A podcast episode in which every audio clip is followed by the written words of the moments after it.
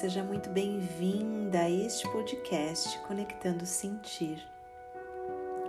Eu sou a Dani Palmeira, psicoterapeuta, e hoje quero te contar a história de quando a meditação entrou na minha vida. Em novembro de 2016, eu estava casada há quase cinco anos.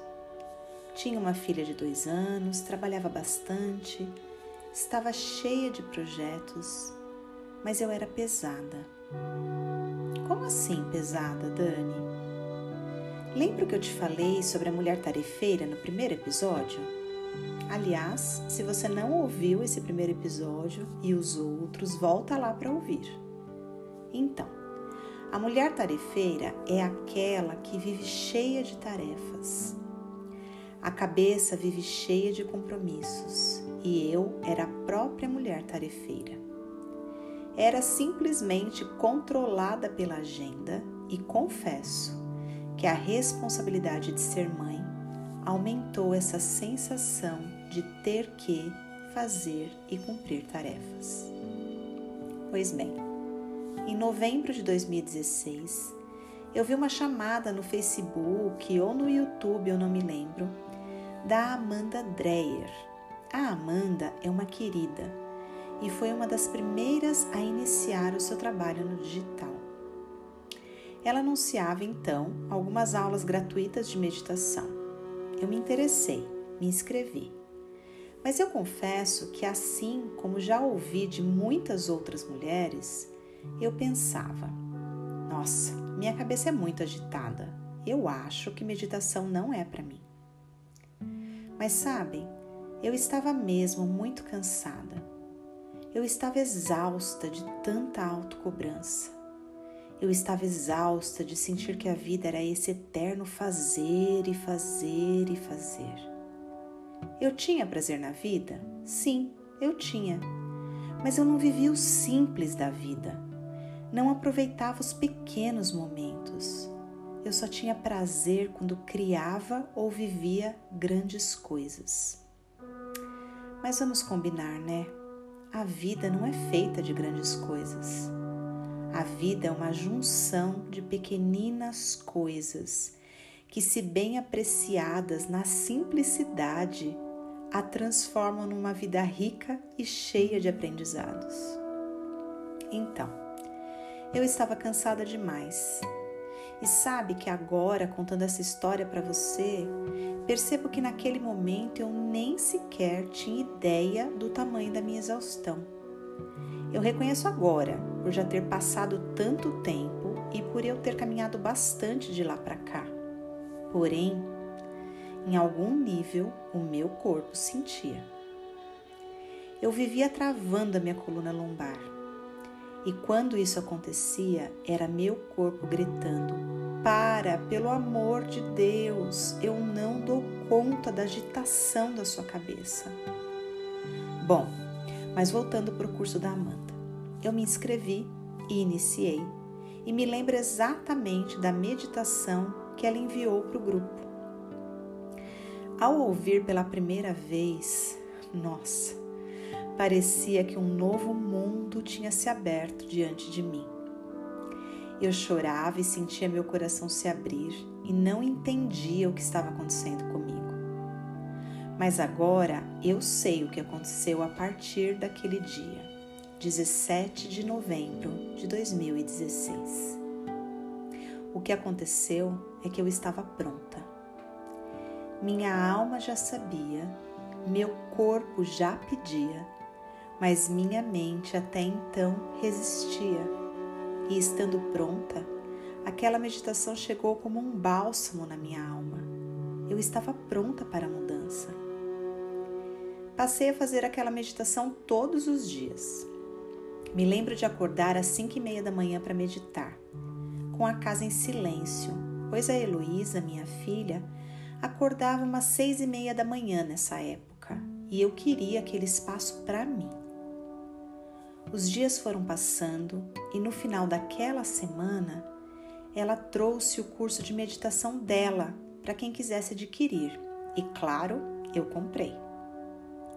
A única certeza que eu tinha no meu coração era: meditação é para mim. Sabe, o que me encantou naquele curso era que Amanda desmistificou a meditação. Ela ensinou que não precisava se sentar necessariamente em posição de lótus para meditar. Bastava sentar com a coluna reta no sofá, no chão ou na cama, fechar os olhos, alinhar o queixo e apertar o play. Era simples e era justamente das coisas simples que eu estava precisando. Me joguei de cabeça nesse projeto de meditar e segui. Menos de um mês depois, dia 10 de dezembro de 2016, era um sábado, acordamos cedo, como de costume, e meu marido foi ao banheiro. Após algum tempo, eu vi que ele não tinha ligado o chuveiro ainda e comecei a me preocupar. Abri a porta do banheiro e ele estava de frente para a parede. E eu perguntei o que estava acontecendo e ele só respondeu: Nossa, eu estou estranho. E eu pedi para ele entrar no chuveiro e fechei a porta. Meu coração estava angustiado, mas deixei. Passou mais cinco minutos e nada do chuveiro ligar. Voltei lá e ele na mesma posição, olhando para a parede. Eu comecei a ficar realmente preocupada e ele me respondeu a mesma coisa quando questionei, assim, meio letárgico. Nossa, eu tô estranho. Eu liguei o chuveiro para ele, pedi para ele entrar e fui pegar a Heloísa no berço que já tinha acordado. E mandei mensagem para minha mãe pedindo para ela vir ficar com a Elo, pois na verdade eu achava que o Marcos, meu marido, estava tendo um AVC. Ela chegou rápido junto com meu irmão Gustavo. Eu corri com o Marcos para o hospital, para o hospital mais perto, e que dava direito pelo nosso plano de saúde. E no caminho ele disse que estava com muito medo. Nós chegamos lá no hospital e prontamente ele foi atendido. Deitaram ele numa maca, começaram a examinar e o médico auscultou seu coração e pediu para fazer um ecocardiograma. E lá fomos nós. Após o exame, o médico voltou e começou a medir a pressão dele, mas não deu nenhum diagnóstico. Uma enfermeira já veio me pedindo para preencher papéis se precisasse de internação. E eu comecei a ficar meio confusa. Nossa, mas por que internação? E ainda eu brinquei com o Marcos: assina ou não esse documento? E quando ele foi responder, ele teve uma parada cardíaca na minha frente e na dos médicos, claro. Nossa, eu não esperava a minha reação, a reação daquele momento. Mas eu me ajoelhei no chão e comecei a gritar e a rezar a gente nunca imagina como vamos reagir num momento como este, não é?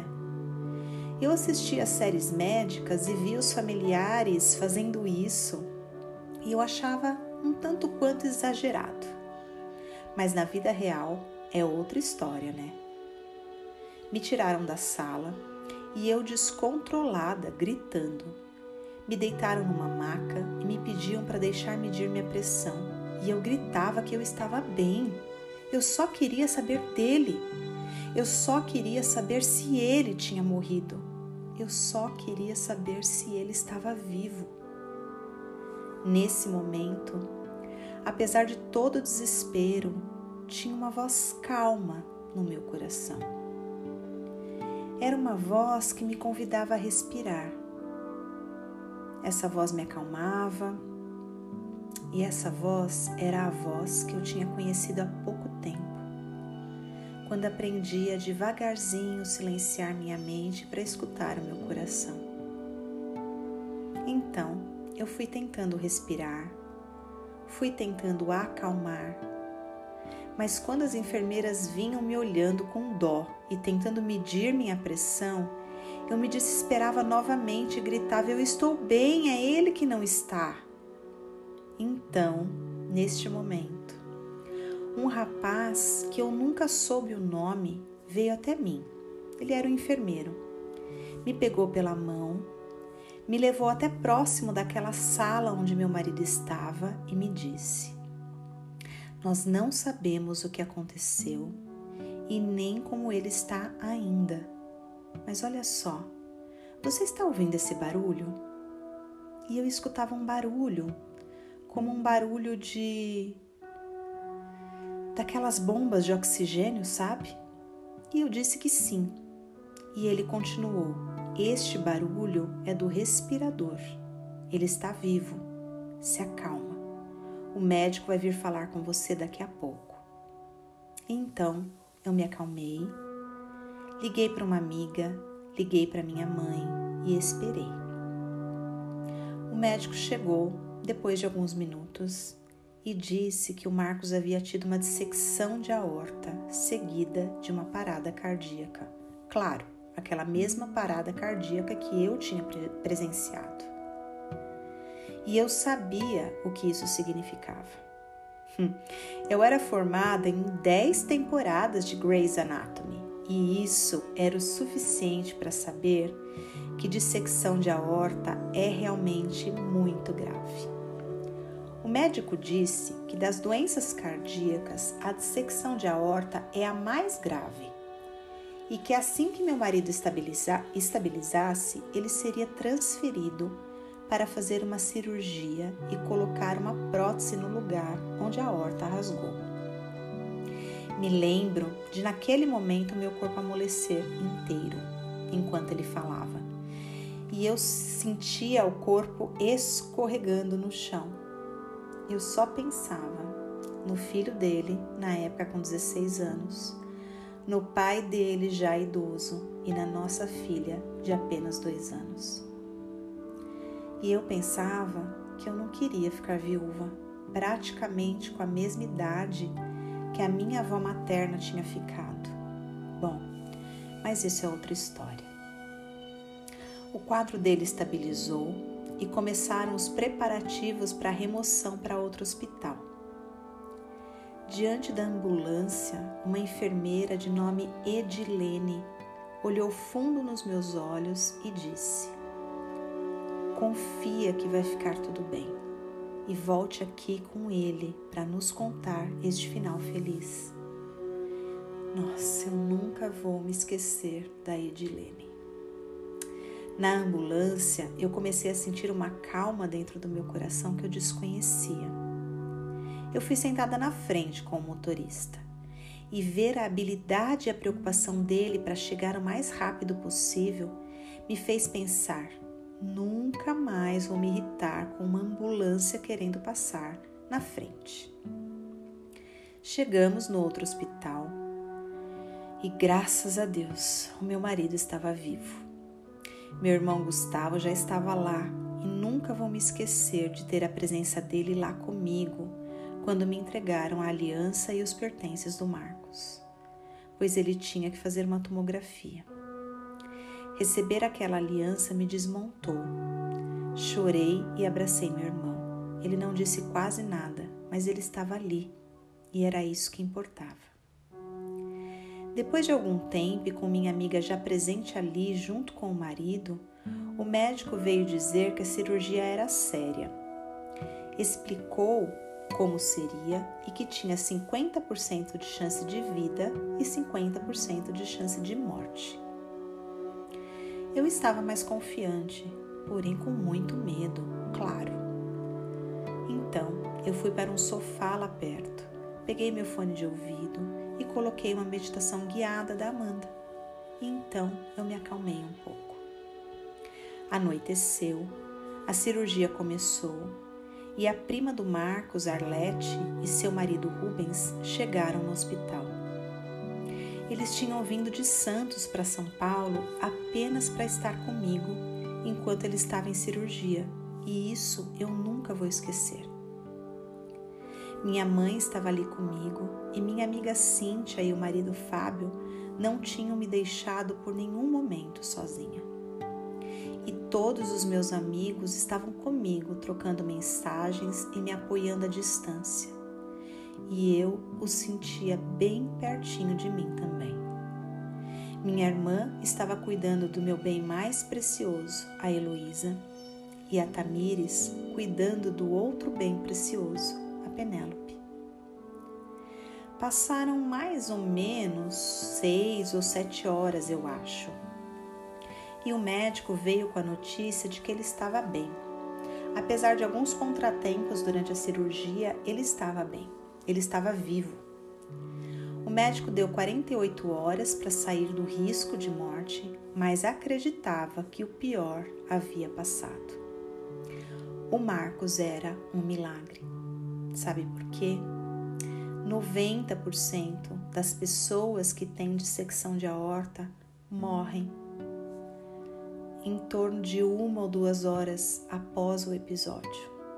Realmente ele era um milagre. Então, naquela noite eu fui para casa e às duas horas da madrugada, antes de me deitar, e apesar do cansaço, eu sentei e meditei. Conectei com o meu coração e agradeci a Deus por tudo.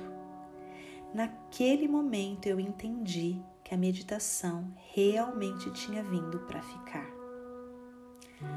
Onze dias depois, o Marcos teve alta e fomos para casa. Ele se recuperou completamente, porém aos poucos, e a vida seguiu seu curso. Amanhã, 17 de novembro de 2022, completa seis anos que eu medito todos os dias pelo menos duas vezes por dia. Mas Dani, o que você aprendeu com toda essa história? Eu vou te contar. Eu aprendi que a vida sempre cuida de mim, mesmo quando eu não percebo. Eu entendi que uma força invisível esteve e está sempre me amparando, e eu tenho certeza que sempre estará.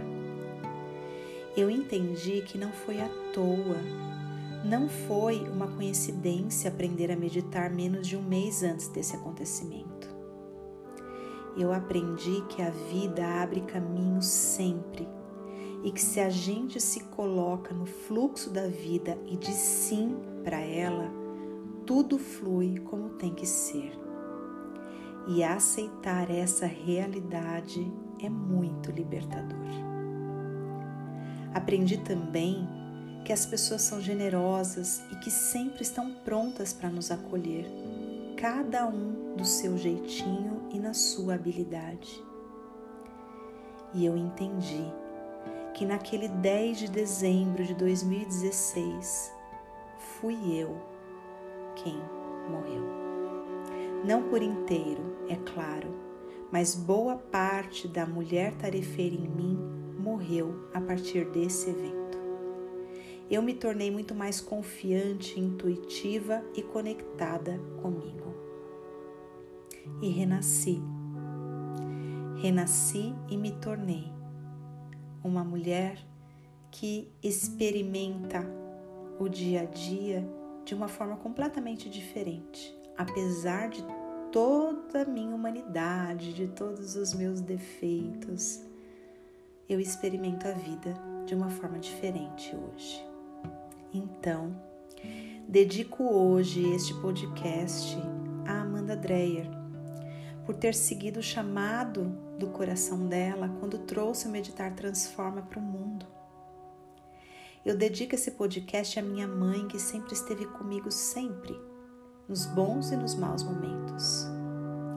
Dedico à minha irmã que cuidou da Heloísa naquele dia e da Tami, que cuidou da P em todos os dias de internação do Marcos. Dedico ao meu irmão Gustavo, cuja presença foi essencial naquele momento em que recebi a aliança e os pertences do Marcos.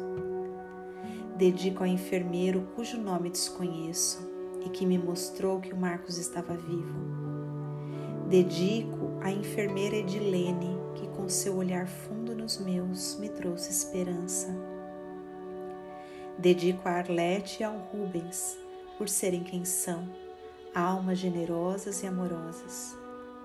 Dedico a minha amiga Cíntia e ao Fábio, seu marido, por tanto amor e apoio. A Cíntia me lembrou em todos os momentos sobre a fé e a esperança, e eu nunca vou me esquecer disso. Dedico a todos sem exceção, amigos e familiares que me apoiaram com abraços e mensagens. Cada um de vocês foi essencial nesse processo, acreditem e dedico também ao Marcos e a tudo que ele representa para mim. Obrigada, amor, por você ter escolhido ficar. Dedico este episódio também a você que me ouve com paciência e abertura em relação à minha história. Que escuta a minha história, que releva alguns erros que possa ter, que releva talvez um barulhinho ou outro de fundo a você eu dedico este, este episódio. E por fim, eu dedico este podcast a mim, pela escolha que fiz naquele dia quando decidi fazer o curso da Amanda. A meditação me salvou. Ela me trouxe paz no coração momento mais desafiador da minha vida e me honro por ter feito essa escolha. Então, para finalizar este episódio, eu te convido a fechar os seus olhos por um momento. Inspira grande, solta o ar.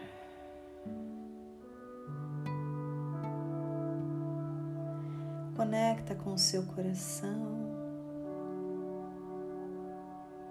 E eu te convido a olhar para a sua história, olhar para todos os momentos para os momentos desafiadores, para os momentos felizes, para todos os momentos. E eu te convido a agradecer.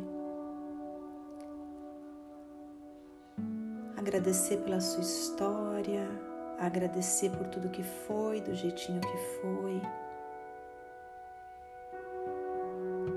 Exatamente tudo que aconteceu com você te trouxe até aqui. Tudo que aconteceu contigo trouxe você para esse momento, para este aqui agora. Apenas agradeça. Inspira grande, solta Abre os seus olhos, vai voltando. Então encerramos mais um episódio do podcast Conectando Sentir e eu agradeço pela sua presença amorosa e peço que, se você tiver vontade, se você sentir no seu coração, que você vá lá no meu Instagram arroba Daniela Palmeira Psi, que você vai lá e faça um comentário sobre o que você sentiu desse episódio de hoje. Vai lá me contar no direct como você escutou essa minha história, como que ela reverberou em você. Eu vou adorar te ler, vou adorar te ouvir. Obrigada mais uma vez e nos vemos na semana que vem para o nosso próximo episódio. Um beijo.